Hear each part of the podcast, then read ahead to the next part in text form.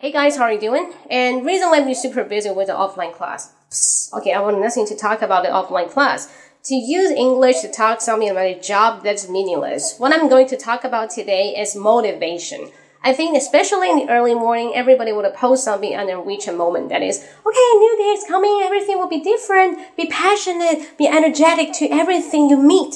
Yes, of course, you're just saying that's like the verbal high, but when you're down to the earth, you find yourself, everything is just okay. Everything's nothing gotta change. You're still yourself because every day you, you have a dream in the future. Every day you have the next day's dream, but you never take action. So I think the motivation should be combined with your action.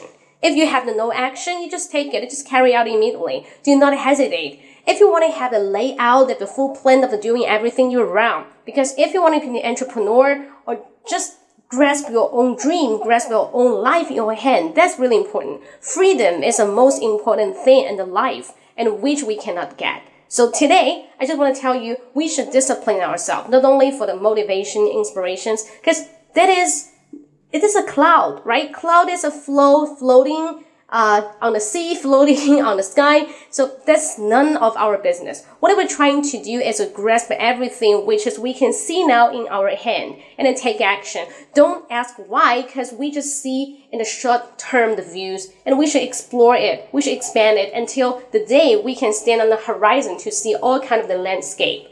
Okay, so that's today's sharing about it. while we have a motivation, we still need to discipline ourselves.